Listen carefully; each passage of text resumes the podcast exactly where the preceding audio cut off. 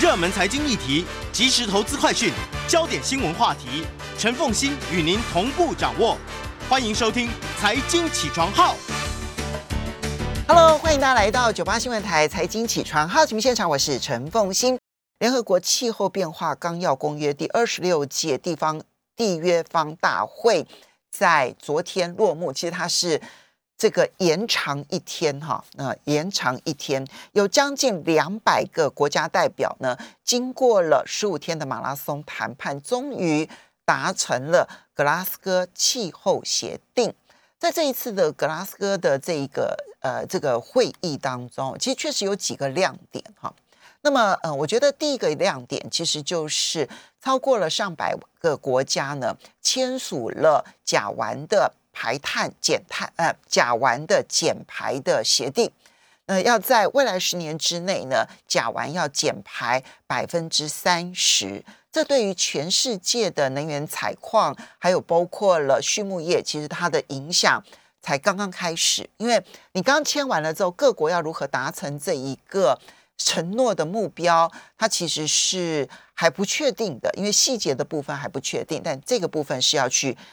它是一个刚刚开始，但这个减排目标其实还蛮重要的。然后呢，我觉得第二个亮点呢，就是超过嗯、呃、资产拥有超过一百三十兆的全球金融机构，当然这里面包括了有投资机构，好，比如说有很多的主权基金啦，哈，然后还有包括了很多的金融机构，啊，那这是属于放贷方，他们呢，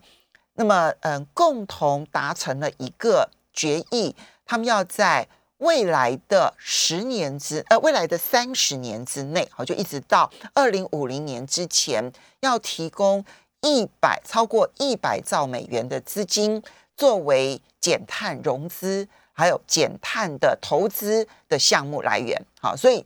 用金钱的部分，然后来转换市场上面的。关注的目标，好，这个其实用市场力来决定减碳这件事情影响是非常大的。那么，我觉得第三个亮点呢，就是昨天终于达成了分阶段削减燃煤发电。好，本来呢，其实这个名称是叫做分阶段淘汰。但是呢，后来改成分阶段削减。好，那当这里面主要是因为呃，印度提出了坚持反对，那中国大陆加入印度，好，然后强调说，因为对开发中国家而言，现在最重要的工作终究还是要去消灭贫穷。那呃，如果说对于那消灭贫穷的路程当中啊，提供足够的能源变得非常的重要。那怎么样提供相对呃这个物美价廉的能源，其实就变得刻不容缓啊！就对于这些国家来讲，这优先顺序上面呢、啊，它一定会变成如此。所以它一旦呢，我我要快速的转型，这对这几个国家来说，确实困难度非常的高。可是这样一来，对于全世界排碳的努力，它的伤害就会变得非常的大。我觉得它未来势必会成为一个很重要的拔拔河。这个拔河是什么呢？那就是对于开发中国家来说，你要求我减少排碳可以，但是以开发国家，你们享有了这个大量的排碳，然后加速经济发展的时间两百年。这两百年大气层所累积的碳，绝大多数其实是已开发国家所累积的。这样子的情况下，你现在你要减碳，你的速度可以很快，但开发中国家该如何？所以，呃，这会是一个亮点，但它也是一个表示未来很难突破的点。如何的让已开发国家提供真正足够的金源？这个呢，经经济援助了哈，因为这个部分呢，大概是上一次的巴黎协定呢，一直到现在悬而未决。富国有钱的国家都说要做要做要做，愿意提供愿意提供，但是我们看到实际的状况是从来都没有具体的数字出来，所以我相信，包括印度在内哈，他们可能会提供更多的压力给有钱的国家，希望他们提供这一部分的金融援助。但另外一方面啊，我不知道大家有没有注意到一则新闻啊，那就是印度现在的这个雾霾的问题极为严重，严重到什么样的情况呢？严重到好几个城市哦，雾霾严重到停课停班一一周。我不知道大家有没有注意到这一则国际新闻啊？就印度的这一个雾霾严重到说，他们必须要停止上课上班一周的时间。这你，然后然后那个照片出来哈，他的那个，就是那个雾蒙蒙到几乎伸手不见五指，可是呢，它在空气上面的那个颜色呢，不是那种浓雾的时候的那种白茫茫的颜色。而是，而是灰蒙蒙的颜色，我不知道大家有没有注意到这个新闻。所以我觉得，印度其实恐怕也承受了很多，就是污染严重对于他自己国民伤害的压力。那这个部分呢，我们可能，我我觉得这是一个部分的拔河。但无论如何，光是达成了分阶段消减燃煤发电，你就可以看到。前面我们讲的甲烷的部分，它会影响到的是天然气跟畜牧业，而后面要讲到的这个分分阶段消减燃煤电厂这个部分，它影响的就是煤。所以在未来三十年之内，火力发电它只会被越来越嫌恶，而不会被接受，除非有价廉价呃这个这个呃。价格非常便宜的碳捕捉的技术，否则的话呢，我觉得这一个，嗯，这个这个，否则的话呢，这个火力发电呢，你几乎找不到可以被接受的未来，这是我们要看清楚的一个未来的一个情况。好，这个是，嗯，这几段标准，他坦白说，如果你从环保团体的这个角度来看的话呢，这一次的格拉斯哥的。这个谈判呢，应该算是失败的哈，因为呢，本来希望这一次能够达成很具体的一些细节，让所有的人都能够更乐观的看到二零三零年的时候呢，碳排放的减少。但是目前看起来，经过了这个评估之后呢，那么大概呢，到二一零零年的时候，地球会升温二点七度，而并不是我们目标的一点五度。如果希望能够达到减碳目标的话，还有太多的事情要做。只是趋势已经形成了，这个趋势影响你我的生活，还有包括了台湾的能源的使用，这是我们必须看清楚的一个大的一个趋势的方向。火力发发电会被排斥，未来能够被接受的啊，当然还没有完全普遍。但是呢，未来会被接受的，除了再生能源之外，可能最重要的就是核电。它虽然在全世界还没有形成百分之百的共识，尤其像欧洲，德国还是排斥的。但是呢，这个德国阵营看起来那个、那个、那个、那个国家越来越少，而包括了联合国的能源总署，还有包括了以法国为首的这几个国家所推动的。就包括了像是小型的核能装置，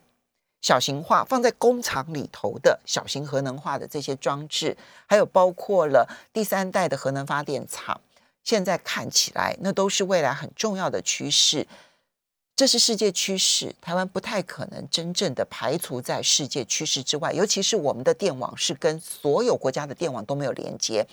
德国现在它的嗯完全的非碳。这背后牵涉到它的电网跟欧陆其他国家连接，所以它可以去使用，可以去购买法国的电，而法国的电当中核能占比非常非常的高。那我们其实没有任何一个电网跟任何一个国家连接，那我们就必须要去认清这个国际趋势上面的一个发展。好，另外一个，这个是我一直很想要跟大家提的一个话题啊。我我我不知道各位最近有没有不断不断不断不断不断的收到网络诈骗的投资啊？就就就用了各式各样的名人啊。那我的好朋友们呢，其实很多都被都被这个这个这个使用过，就诈名过哈。就比如说像丁学文啦哈，他就被人家冒名哈，然后呢用来这个去这个诈骗。然后大家很熟悉的，比如说不管是嗯朱承志啦、谢金河啦，那我另外还有一个好朋友杨应超啊，其实都这里面的受害者，就是用股市名人，然后就在不管是 FB 上面，然后在 Instagram 上面，还有在 Telegram，我觉得主要是 Telegram，像我因为我很少用 FB，我也几乎没有用 Instagram 哈。那我的那个 Telegram 啊，就大概平均每一天都一定会收到一次到两次，然后说啊，我是某某人，然后呢，我要提供你什么样什么样的讯息，然后如何如何如何的哈这样子，然后呢，我我当然我就每一次都都要去检举他哈，这个其实是垃圾讯息哈，可是我看到他发这么多，你要说这背后没有利益可图，不太可能。显然是有利可图。那还有一种模式呢，就是用这个简讯的方式。好，那这个成本比较高，简讯的方式也收很多。另外就是打电话，打电话说：“哎呀，我们是某某股有社，然后呢，我们要提供什么样子的讯息给大家，如何如何的，好像这全是诈骗，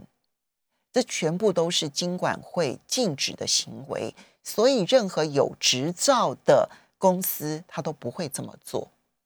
那任何有公共资财的这一些名人也不会这么做，所以，嗯，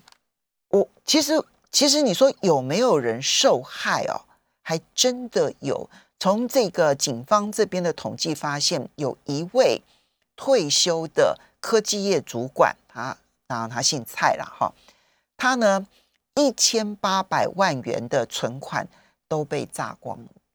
当然，现在警方呢抓到人了，但是这里面你可以想象得到，其实所剩呢都是有限的了哈。所以，嗯，从这个趋势科技啊，趋势科技呢，它的统计，五月份的时候，投资型的诈骗网站，五月份的时候就有十万笔，到了八月的时候就变成了二十万笔，三个月成长了一倍。那光是五到八月呢，趋势科技就拦截了超过五十八万笔的投资型诈骗的恶意网站，所以诈骗，哎，台湾真是一个诈骗之岛哈，就是诈骗看起来是一个好生意啊，但是呢，你我能不能够不要被诈骗哦？我就要再次的提醒大家，我觉得那个原则非常的简单了哈，就是说。这一种哈，就说哎呀，我有某某某某名牌，我可以报给你，然后如何如何的，这是违反金管会的规定的。所以只要是合格有证照的这一些投资的这一些呃单位，他是不会做这些事情的。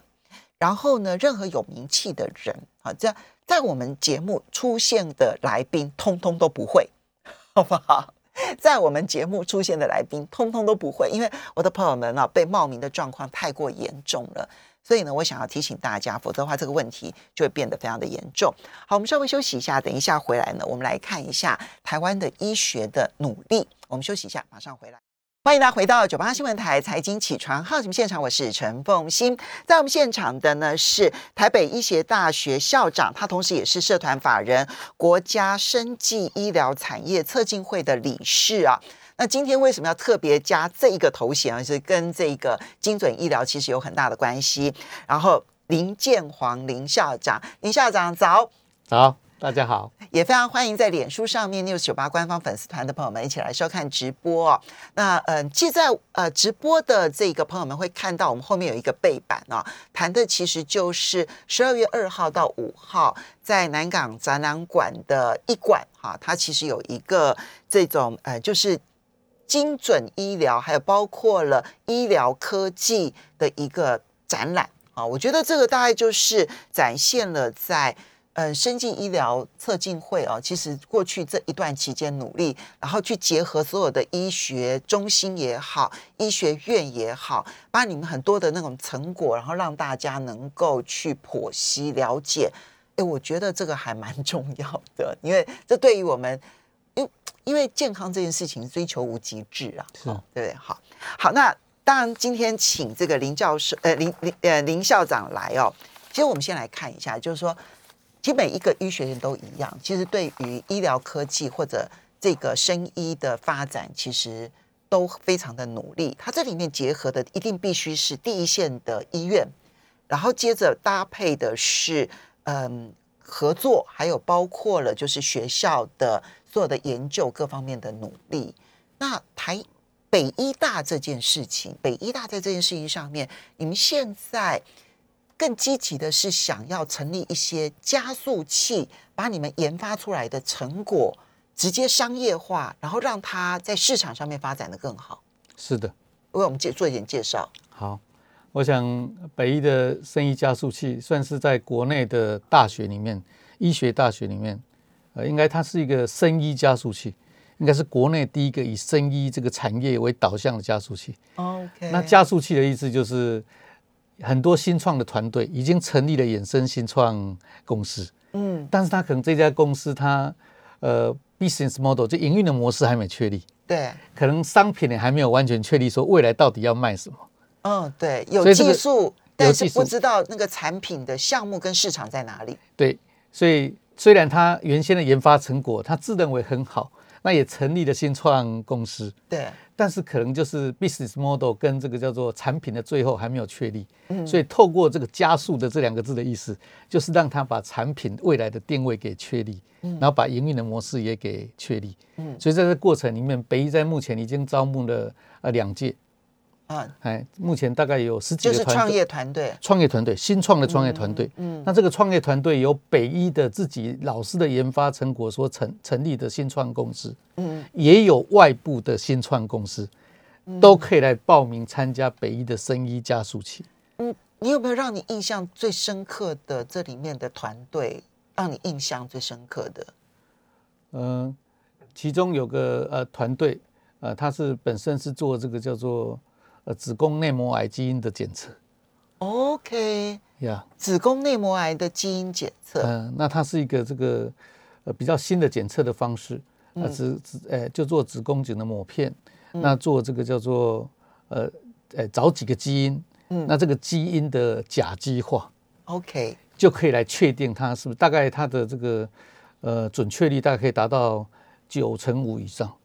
所以，我们过去熟悉，比如说六分钟护医生啊，那个子宫颈癌的抹片检查，那是子宫颈癌，它要更进一步的，光这个抹片看能不能够做到内膜癌的检测都可以，都可以提前的，在它还没有出现癌细胞的时候，或者是初期就能够找到。没错，这个是非常精准的一个，算这一次展出的一个主轴，就叫做精准医学检精准检测。所以你们这一次不但是就你，当然你们的加速器其实已经成立了两届了，然后也在这一次的展览当中也要把它展出来，让大家了解说医疗科技在未来可以进展到什么样的程度。是的，嗯，所以我们希望这个很多新创的团队，呃，这个不管是校内的团队或者是校外的团队，呃，他希望尽快确立他的营运模式的话，啊，可以加入我们的这个。呃，北医的生医加速器。嗯，张长，你刚刚提到说创业团队的加速器啊，它呢其实要最最难的一件事情就是帮他找到市场，是，然后帮他找到营运模式。对啊，那么嗯，以这个台北医学大学来说，我们可能那我们现在看到很多的学校都有加速器，但是加速器最困难的一件事情就是技术跟管理跟财务财务。然后跟市场都必须要有一定程度的了解啊。那每一个学校可能都只了解一部分。比如说，今天如果说台大有加速器，正大也有加速器，哈，那他们可不太可能去了解生医这件事情，生物医学这件事情。那台北医学大学，我们就会觉得你就是研究生医啊，那你可能会不懂市场，你可能不懂财务，你可能不懂管理，那怎么去帮忙加速呢？哦，其中有一项刚才这个凤仙所提到的，特别是在资金方面，所以北医的生意加速器是跟国内一家呃创投公司合作，叫做比翼资本一起合作。哦，所以当我们如果在呃在加速器里面培育的过程，大概是半年的期间。嗯，所以呃如果我们在过程里面，其中有一项当然是帮他募集这个资金，还有一项啊，因为我们是医学大学，也有自己的附属医院。嗯，啊，特别这个是位在双河。医院的生意加速器，所以它这个呃很多的产品就需要验证啊，对，所以它医院又在旁边，嗯，所以他要执行临床试验也非常的方便呀。那所以他也可以在这段期间规划未来的临床试验如何进行。那这时候就会有医生也一起这个，我们帮他找适当的科别的医师一起进到这个来协助这个团队。这是别的学校很难做的。对，所以我们在双河所建立的这个生医园区啊，嗯广义的生医园区，它就是一个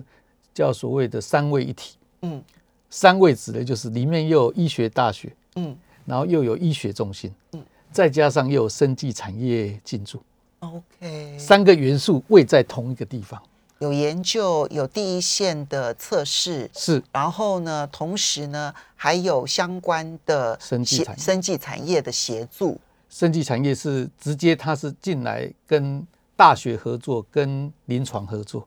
嗯，资金投入很重要。嗯，没错呀。那趁这个机会，我可以稍微介绍一下这个双双河的这个生医园区。这个事实上是仿效国外呀、嗯很多这个举例，在美国的加州戏谷，它就是这样的一个模式。嗯就知名的大学，再加上这个很多大型的生医产业、ICT 产业嗯呀，然后再加上大型的医学中心，都位在同一个区块。嗯哎，所以当你要你你所看到的问题啊要解决的时候啊，可以透过这个呃这样的一个平台啊，让它能比较容易得到解决，嗯，而且它也比较是市场导向的产品。所以你们那个时候将双河医院纳入成为你们的这个医学院，然后当时在投资的时候就已经思考了，就是这附近就直接要进驻，包括了生医产业，然后还有包括了这一个呃学校的一些相关的单位要在里头，希望让它能够就近解决问题啊。是的，当初就这样规划，这个大概是十八年前的一个规划案。嗯那进行到现在，整个硬体建设已经完成。嗯它的最前面盖的第一医疗大楼跟第二医疗大楼，总共有一千六百床。嗯那之后，现在刚最近刚完工是教学研究大楼跟生医科技大楼。嗯教学研究大楼就是要让大学的学院跟一些相关的系所进驻在这个这个教学研究大楼。另外一部分是让外部的生医产业，嗯它可以进驻到我们的生医科技大楼。嗯其中有一部分是类似比较像育成中心的概念，那个是还在比较很前期的部分。嗯另外一种有可能是已经成熟的生技产业，那它也可以选选择进驻到我们的中心来。这确实是一个下一个世代里头很重要的一个产业。好，那嗯，当然，因为每一个学校，当然包括了北医大这样子的一个努力之后呢，这一次的我觉得生技展哦，它就会医疗科技展哦，它就会非常的有趣。好像每一个人去了之后，可以做很多很多的这一些测试，比如说。你刚刚提到的，就是子宫内膜癌检测试剂，它就是其中一种，对不对？是的，啊，那另外还有你们这边有一一个叫做 IT Pubs 的一个应用是应用平台，这是一个什么样子的东西？然后可以做哪些事情？哦，这个平什么台精致型直指治疗中心？哦，这个质子治疗中心是这样子。质子治疗简单讲，跟这次的主题也是非常的 matched。嗯它就是大家把它想，这个癌症治疗的时候有化学治，哎，化疗，嗯，有这个放射线治疗。对，那其实这个质子治疗机就是一种精准的放射线治疗，哦，只是它产生的是质子数，那个质子数非常非常的精准。嗯。所以它这个质子数的所做的放射线治疗，就是可以精准的打到我们的癌症细胞，然后对旁边的正常细胞嗯不会，就是不会让正常细胞受到影响所以它可以大幅的降低它的副作用。对，对，那这个影响，那这呃，这个如果说它做到极为精准的话，那这样子好细胞就不会受伤了。是，的，只有坏细胞，只有癌细细胞胞会被打死。是的。OK，哎，所以这个医疗非常呃进步非常的快。嗯那这个是台湾的第三台，嗯那台北市的第一台，那预计在明年的呃上呃第一季嗯就会正式启用。嗯现在正呃整个硬体工程已经全部完工了嗯呀。那但是它内部的这个装机啊，嗯还在这个呃测试当中，刚好遇到疫情啊，嗯这个是呃从这个 欧洲的 IBA 一台这个公司啊，啊，那他这个比利时的技师啊，无法到台湾来。我们稍微休息一下，马上回来节目现。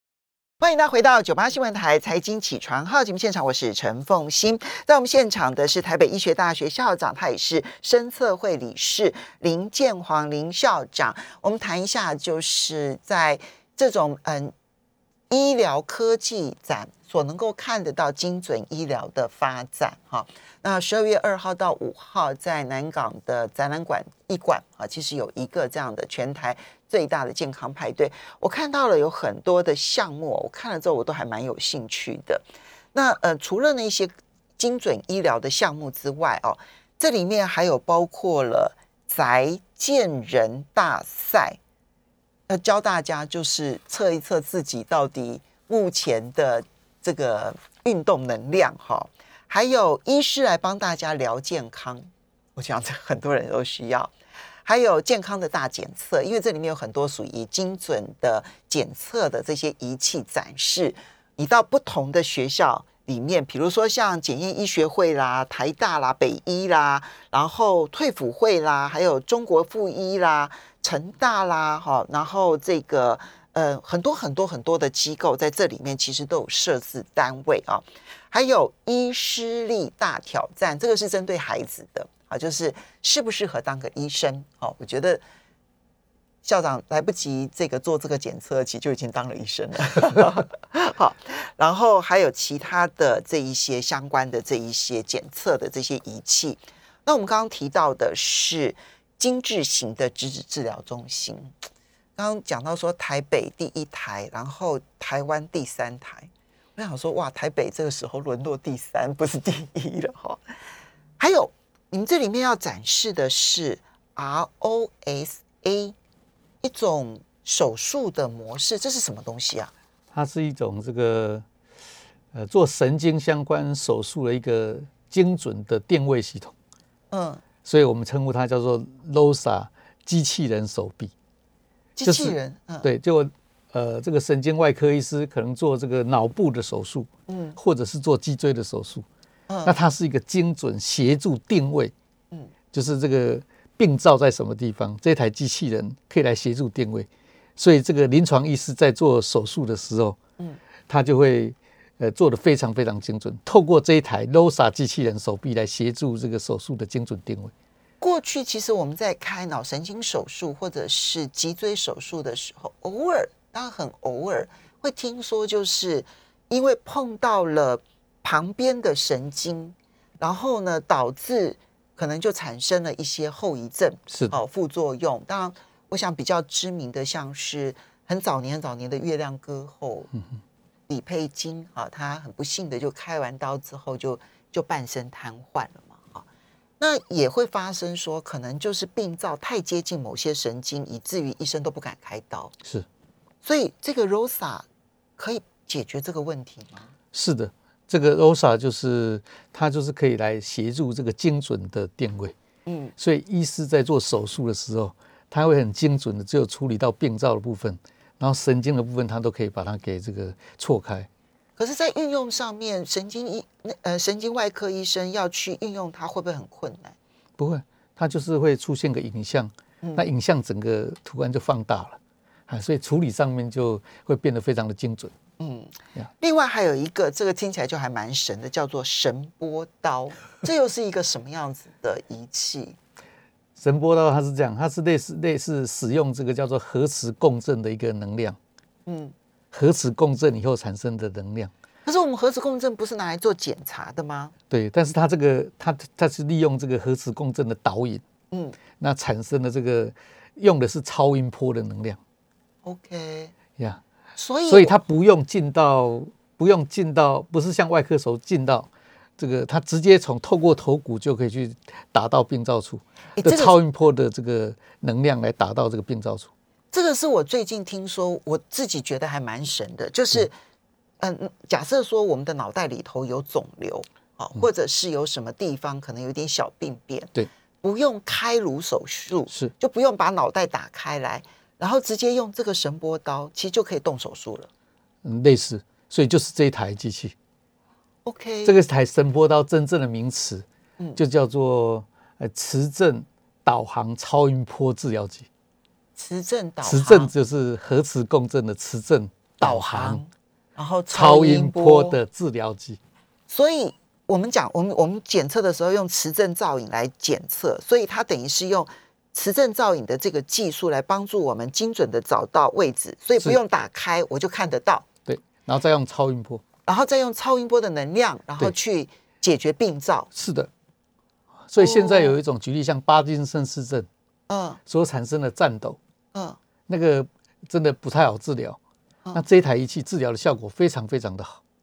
OK，呀。所以现你们那边已经有有这种案例了，病例了，是不是？哎，对的，这个是这台仪器是建置在我们三个附属医院里面的其中一个是双河医院，就刚刚讲的双合医院，哎，所以这个已经开始大概两三年了，嗯。哎，那治疗的效果非常好。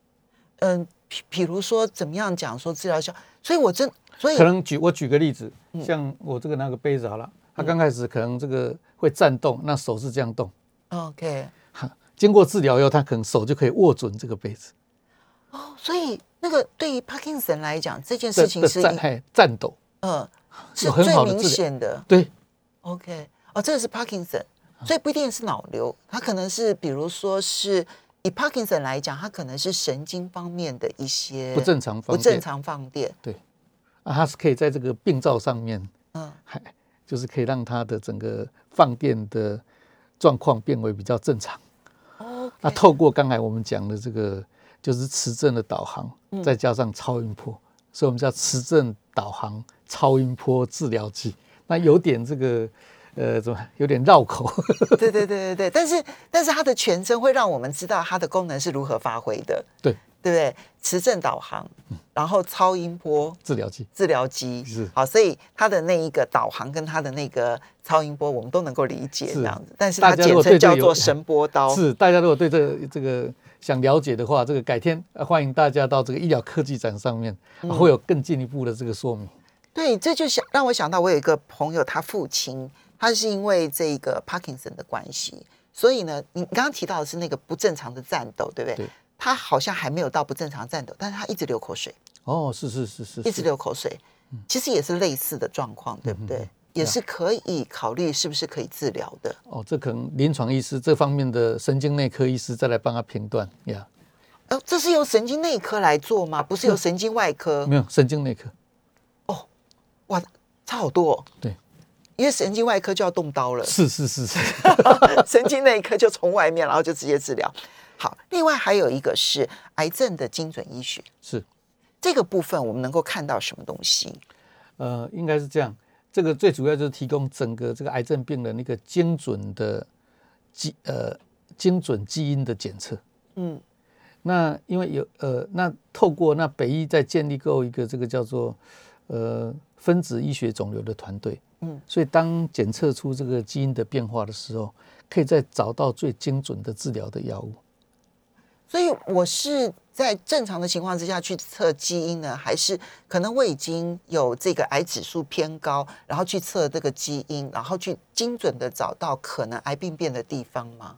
呃，是的，这这个现在所讲的应该是比较已经啊、产生癌症了以后，嗯，哎，那我们希望帮他找到更适合的治疗药物。哦，重点是在这里了。哎，好的，因为时间的关系，我们要非常谢谢台北医学大学校长林建煌林校长，也要非常谢谢大家的收听收看喽。